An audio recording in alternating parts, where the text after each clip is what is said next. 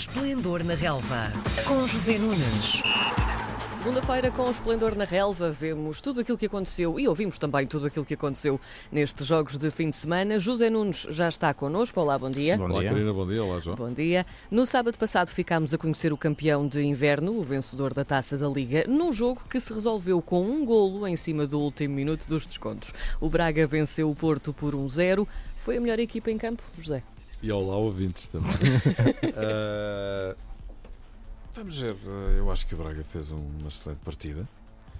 Ehm, e de alguma forma, na ponta final do jogo, foi aquela que tentou evitar o- a decisão nos penaltis, não é?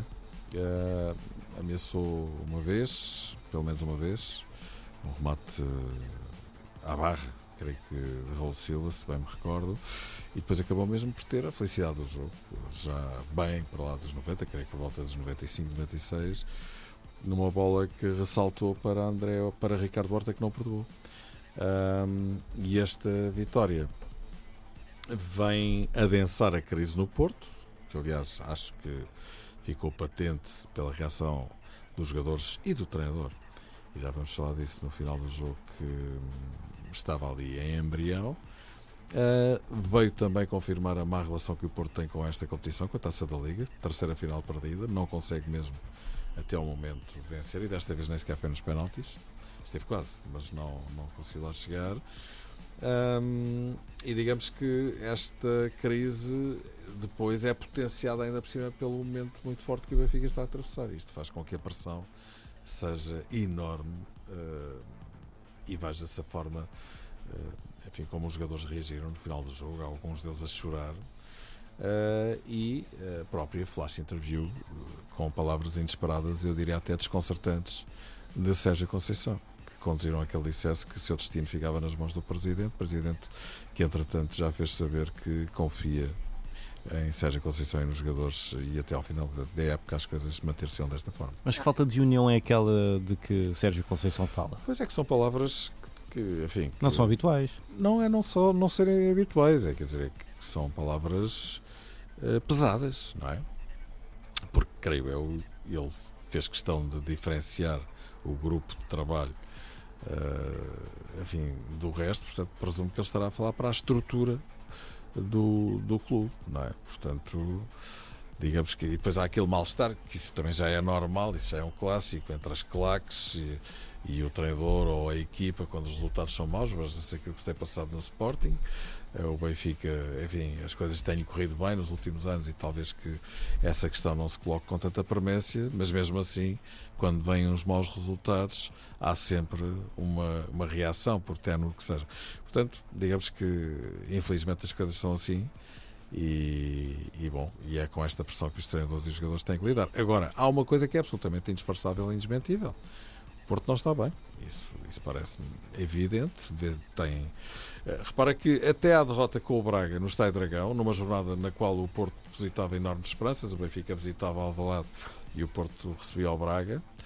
Nessa altura havia 4 pontos de distância entre as duas equipas. Na melhor conjugação possível, o Porto ficaria a um ponto do Benfica, sendo que no próximo dia 8 vai receber o Benfica no Estádio do Dragão. Uh, e não só não ficou a 1, como ficou a 7, não é? Porque perdeu com o Braga e o Benfica foi ganhar Alvalade. Mas reparem que até essa altura, nos últimos 13 jogos que o Porto tinha feito, tinha ganho 12. Só tinha empatado no Estádio Nacional com o Belenenses. Agora, se vocês me perguntarem se as exibições que o Porto fez, ganhando muitos jogos até com bastante dificuldade, eram consentâneas com esses resultados, bom, em futebol o que importa é ganhar, mas quer dizer, deu-se para perceber em muitas ocasiões que o futebol do Porto não era assim tão convincente. E acabou por acontecer este duplo desaire com o Sporting Braga, que é realmente uma coisa bastante uh, pesada. Lá está, uh, ocorre-me outra vez utilizar esta palavra, porque perder duas vezes com o Sporting Braga no espaço de uma semana e um dia é de facto qualquer coisa que deixe a nação portista em estado de depressão, como se está a ver. Uma palavra para o Sporting Braga. Então, onde é que este Sporting Braga filme. pode ir a jogar assim? Olha, uh, aquilo que o Braga está a fazer é espetacular, isso é indiscutível. 5 jogos, 5 vitórias, sendo que as últimas 3 são contra grandes do futebol português, duas vezes ao Porto e outra vez ao Sporting. Uh, Sporting de Braga que uh, na jornada seguinte ao Clássico no Dragão vai visitar o Estádio da Luz, curiosamente.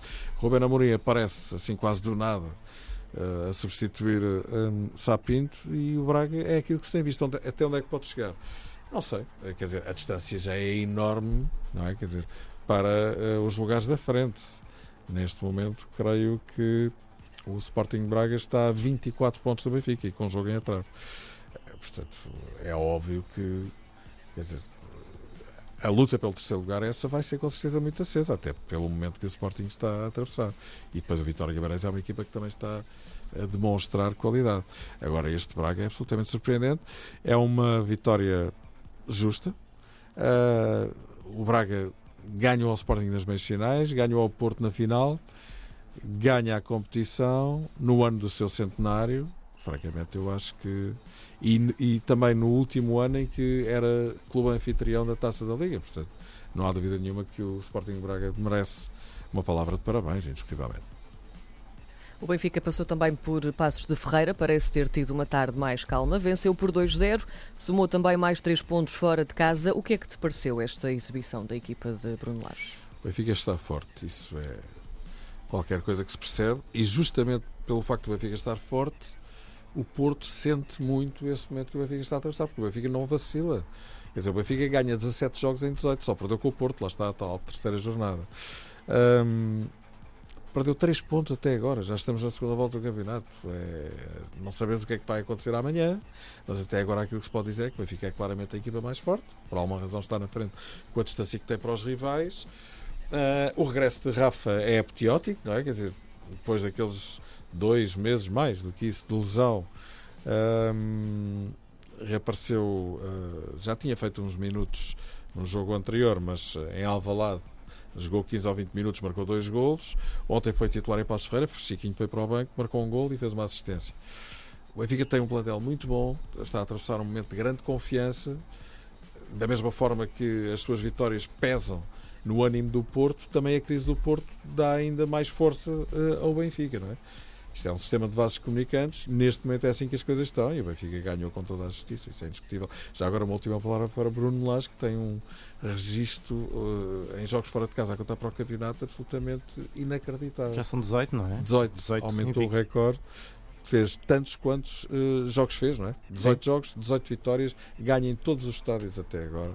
Ontem mais uma vitória que e, e atenção, porque o Passo Ferreira até fez um jogo bastante interessante, mas o Benfica está forte uhum. e não deu hipóteses. O Sporting só joga logo à noite, vai receber o Marítimo. Os Leões estão com três derrotas nos últimos quatro jogos. Este é o jogo para a equipa de Alvalade um, voltar às vitórias ou os madeirenses podem aproveitar este mau momento do Sporting e capitalizar? Curiosamente, Silas diz que as coisas até nem estão assim tão más. Uh, foi a única coisa que aconteceu foi que o Sporting não ganhou os jogos porque até jogou bem com Benfica, Sporting e Sporting de Braga. Enfim, parece-me de facto uma afirmação talvez pouco feliz, eh, porque, quer dizer, o Sporting perdeu os jogos todos. Não é? Está a nivelar por baixo, não é? Não, basta ver. Sim. O Sporting perdeu ultimamente com Benfica, Porto e, Sport, e Sporting de Braga. Curiosamente, as, as equipas mais fortes do, do, futebol português. Isto mostra o momento que o Sporting está a atravessar. Se o Sporting vai recuperar uh, logo uh, o caminho das vitórias, bom, Alguma vez há de ser, joga em casa, uh, mas da forma que o Sporting está, tu nunca sabes o que é que pode acontecer. O Marítimo é uma equipa que subiu de rendimento com o Nuno Manta Santos, tem um ataque perigoso. O Sporting está privado de uma série de jogadores: Acunha, Mathieu, Bolazzi. Uh, Vieto está castigado, está lesionado, perdão, os outros estão castigados. Portanto, uh, vamos ver que Sporting é que vai aparecer hoje, ainda com Bruno Fernandes. As coisas eh, continuam num impasse em relação à sua possível saída. E um, ehm, sim, Sporting obviamente é favorito a jogar em casa, mas é melhor esperar para ver porque não é de facto uma equipa fiável. Muito bem. Nós voltamos a falar na segunda-feira, então. E isso é completamente fiável. Isso é fiável. Cá estaremos. Um abraço. Até, Até para a semana. Boa semana. Beijinho. Beijinho. Às segundas-feiras, José Nunes comenta a jornada desportiva. Esplendor na Relva, às 10h20, na RDP Internacional.